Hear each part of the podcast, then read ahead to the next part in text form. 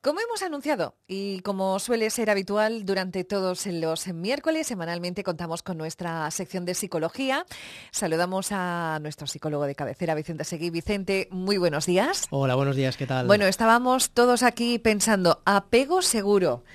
Y estábamos ahí todos con la duda. A ver, ¿qué es el apego? A ver, cuéntanos. Bien, el apego, desde el punto de vista de psicología, nos referimos a él como un vínculo afectivo que se extiende en el tiempo y que tiende a resultar bastante intenso. Es decir, con nuestros cuidadores, en las primeras etapas de vida, empieza a crearse ese vínculo.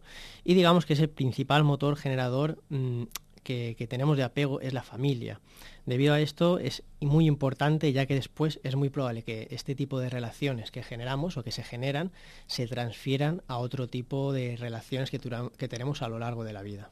En el futuro, ¿no? Con pareja, amigos, etcétera. ¿Y qué es el apego, pero seguro? Hay varios tipos de apego, iremos hablando de esto durante las, eh, las próximas semanas, pero hoy vamos a tratar y vamos a centrarnos más en el apego seguro. ¿Vale? El mecanismo podríamos decir que es, es, es simple para entenderlo. A ver. Si durante tu infancia tú cuentas con alguien a quien puedes acudir siempre en busca de protección, digamos que puedes desarrollar lo que sería un sentimiento de confianza frente al mundo y frente a otros seres humanos, ¿vale? Esto permitirá en el futuro que alcances, digamos, tu independencia como persona, como ser. Por eso los psicólogos, digamos que insistimos tanto en la importancia de pasar eh, a los padres, la importancia de pasar tiempo con nuestros hijos y además tiempo de calidad. Es decir, no estar sentados a su lado simplemente, sino también estar con ellos. De manera que si sucede algo, ellos sepan que podemos estar ahí, que pueden acudir a nosotros a, digamos, buscar refugio, protección, cariño, etc. Vamos a pensarlo de otra manera si durante nuestra infancia, que es el momento en que todas las conexiones neuronales se están dando, todos los aprendizajes se están conformando, y esto es algo que será casi incambiable, inmutable a lo largo de nuestras vidas, existe una figura de hogar, en tema de padres, etcétera, donde uno se puede sentir cuidado y protegido, esto será, digamos, muy beneficioso para el futuro, digamos, para la persona y para el crecimiento y desarrollo personal. ¿Y qué podemos hacer para eh, conseguir eh, ese apego seguro? Vale. Como siempre no hay recetas mágicas para esto, pero sí podemos tener unas pautas eh, en cuenta, aunque siempre hay muchísimos factores que influyen. El primero es, como ya hemos dicho, eh, pasar tiempo con los niños, pasar tiempo de calidad, estar con ellos, jugar con ellos, etc.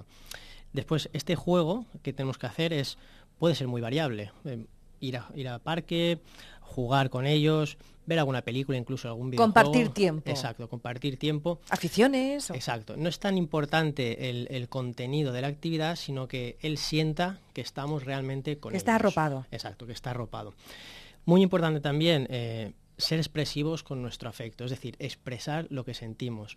Esto podemos decir que ha sido una de las grandes carencias de la educación de la vieja escuela, el no decirle a nuestros hijos que les queremos, mm. algo que a veces es tan sencillo. A veces te lo recuerdan ellos, ¿eh? Ajá, exacto, y que resulta, eh, a veces me he encontrado casos de tan incómodo de decirle a tu padre, decirle a tu hijo, te quiero. Es un poco como vergüenza, es como... Exacto, y no tenemos por Timidez. Mm.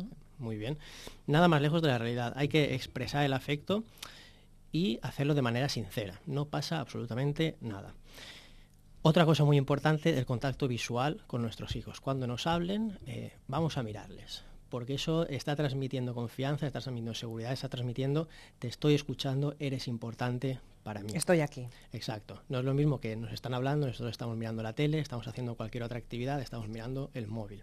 Estamos escuchando, pero no llega igual. ¿Vale? Aceptar y asumir los propios errores como padres. No tenemos que olvidar que somos personas, que la parentalidad no viene con un manual de instrucciones y que no pasa absolutamente nada por decirle a nuestro hijo, me he equivocado, lo siento. Es decir, no tenemos que ser una figura eh, como perfecta, perfecta de, de, Dios ni nada de eso, sino simplemente a veces aceptar y asumir los errores es algo de lo más natural del mundo, que no sucede nada y que sin darnos cuenta estamos transmitiendo el valor de la humildad a nuestros hijos. Entonces, esto es algo que también a tener en cuenta. Y por último, para acabar, no vamos a entrar mucho en profundidad con esto, porque lo podremos ir tratando en otros temas, pero sí es importante aprender a gestionar los momentos de la mesa. Cuidado con las comidas, si la utilizamos como premio, como castigo, si se quedan, si no. Es decir, un poquito de naturalidad, ya iremos entrando en esto, pero cuidado con esos momentos porque al final eh, se acumulan Es decir, pasamos mucho tiempo alrededor de la mesa con nuestros hijos y es ahí también una fuente de conflicto. Suele ser una de las principales fuentes de conflicto padres-hijos. Y muy interesante. Eh, seguiremos hablando del apego, ¿verdad? Exacto. Muy bien. Bueno, ¿dónde te podemos encontrar?